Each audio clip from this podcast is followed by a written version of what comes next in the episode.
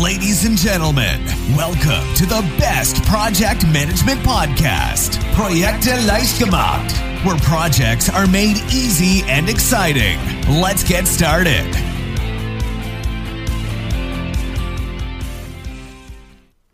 Hallo und herzlich willkommen zum Projekte leicht gemacht Podcast. Ich bin Andrea und heute geht es um das Thema Projektteams, Rollen im Team und zwar nach einem bestimmten äh, Teammodell und zwar von dem englischen Wissenschaftler Meredith Belbin. Äh, und das ist einfach ganz spannend, weil du hier Informationen bekommst, wie ein Team optimalerweise zusammengesetzt werden sollte und du kannst mal reflektieren, passt das zu dem Projektteam, in dem du momentan arbeitest und fehlen vielleicht auch bestimmte Rollen.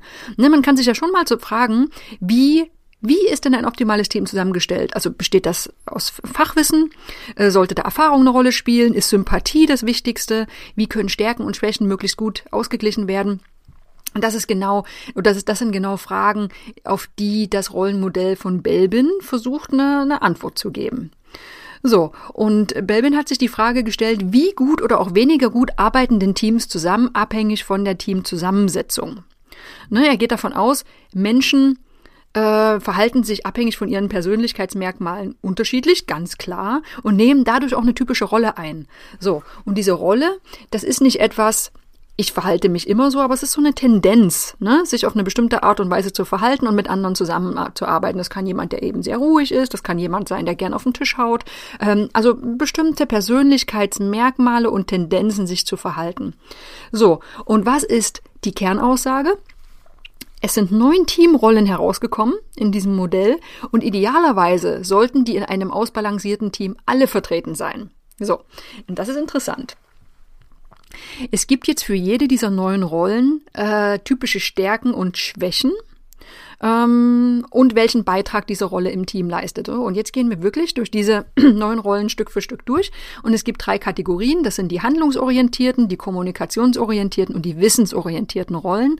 Und jede dieser Kategorien hat drei Rollen. Also, wir fangen an mit der ersten Teamrolle. Das ist der Umsetzer. Der Umsetzer, der sorgt dafür, dass Ideen und Pläne in die Tat umgesetzt werden. Was kann der gut? Seine Stärken? Er ist diszipliniert, organisiert, verlässlich, er setzt auf Konzepte und Strukturen. Was kann er nicht so gut? Seine Schwächen? Er ist manchmal ein bisschen unflexibel und reagiert zögerlich auf Änderungen der Umwelt. Also, erste Rolle, das war der Umsetzer. Zweite Rolle, auch handlungsorientiert, ist der Perfektionist. Der sorgt für gewissenhaftes Arbeiten und das Einhalten von Terminen. Wo ist der gut? Ja, der ist super gewissenhaft, der ist pünktlich, der vermeidet Fehler und achtet auf Details. Kann allerdings als Schwäche manchmal ein bisschen überängstlich sein, kontrolliert Dinge mehrfach und delegiert nicht so gern. Weil Perfektionisten denken manchmal, sie machen es selbst am allerbesten. So, die dritte handlungsorientierte Rolle, das ist der Macher.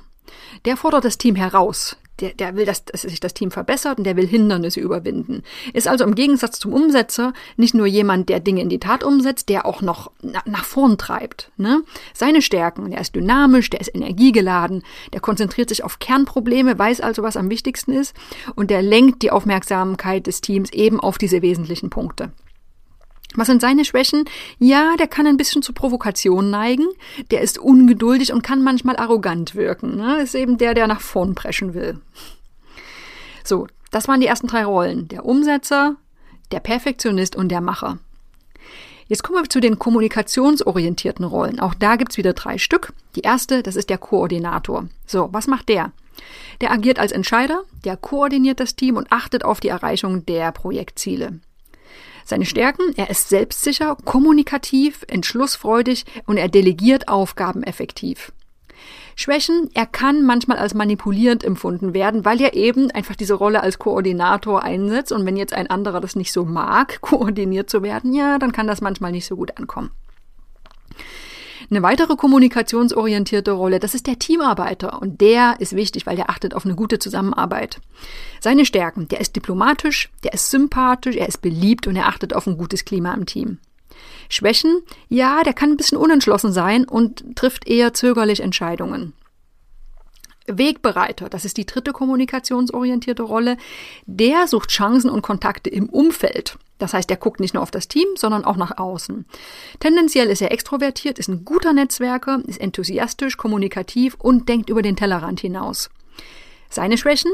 er neigt vielleicht ein bisschen zu optimistischem Denken und verliert auch mal schnell das Interesse und verliert auch gern mal das Kernthema aus den Augen. Ne? Er guckt eben, ja, einfach ein bisschen nach draußen.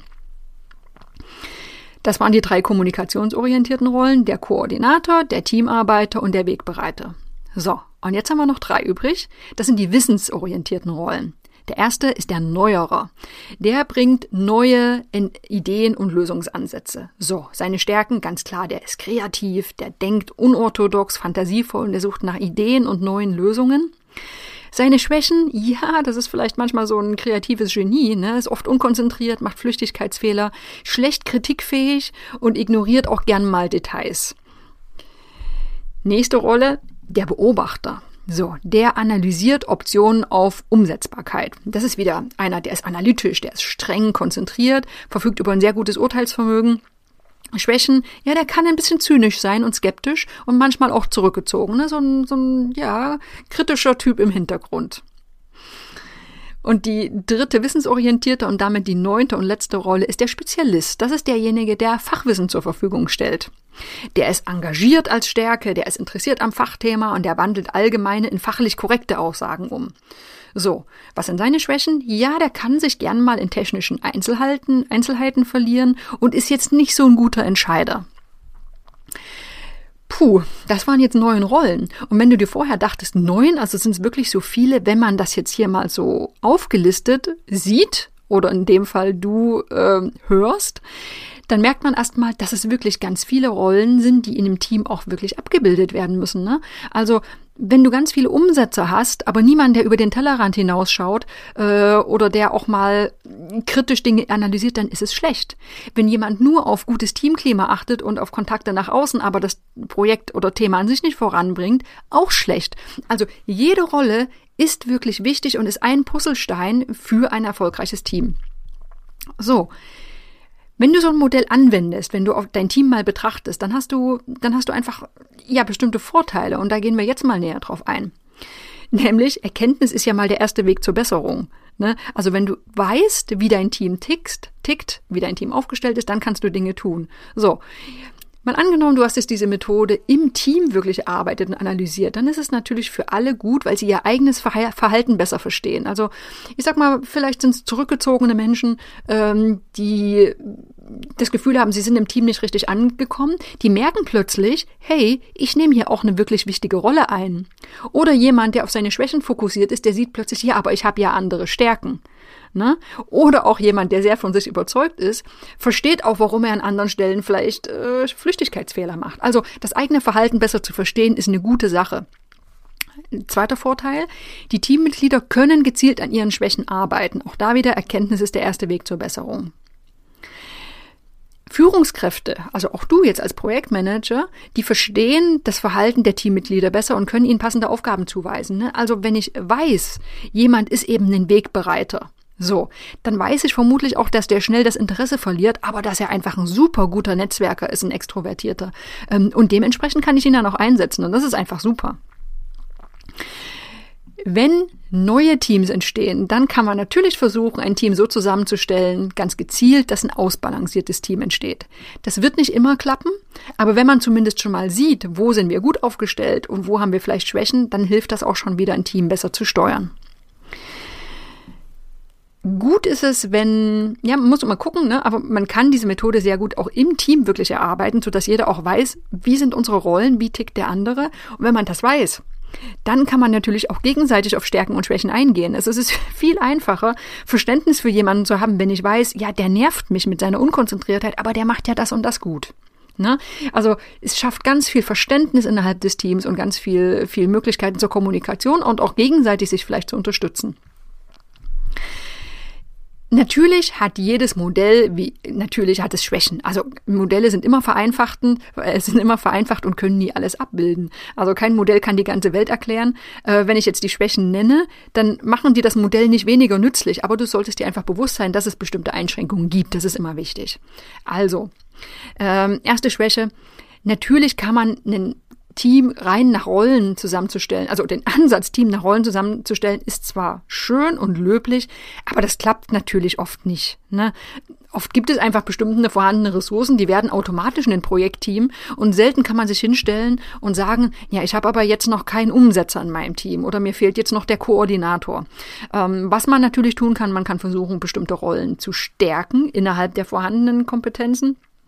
Aber ja, äh, selten hat man die wirklich die Möglichkeit, nach Rollen zu besetzen. Dann ist es natürlich so, dass sich Menschen je nach Umgebung und Aufgabe unterschiedlich verhalten können. Ne? Also je nach Team können andere Rollen eingenommen werden. Das ist ja oft so eine, so eine wirkliche Dynamik. Also jemand, der vielleicht äh, in dem einen Projekt eher der Beobachter war, der merkt, dass er plötzlich auch ein wunderbarer Koordinator sein kann, wenn es ein anderes Umfeld gibt.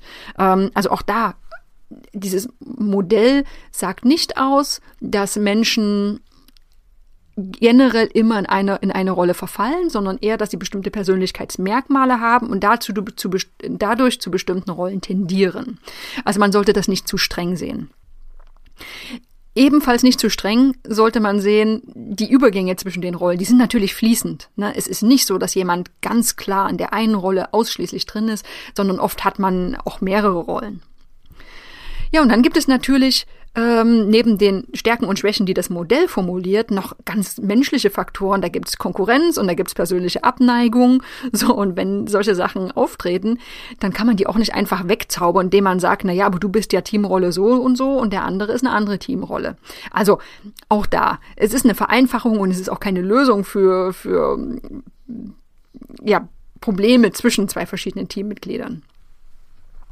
Trotzdem, das Modell, das Modell, das Modell ist spannend, es ist anschaulich und es hilft einfach zu verstehen, wie Teams funktionieren, wie sie optimal funktionieren sollten und wie man vielleicht auch bestimmte äh, Rollen stärken kann. Wenn du jetzt wissen möchtest, welche Rolle du einnimmst, äh, dann kann ich dir einen Selbsttest verlinken in den Show Notes. Da gibt's kostenlose Tests im Netz, äh, ist ganz spannend nochmal zu sehen. Äh, zusammengefasst hat man immer die Freiheit, ein Team nach Wunsch zusammenzustellen? Ja, sicher nicht. Also vermutlich nicht.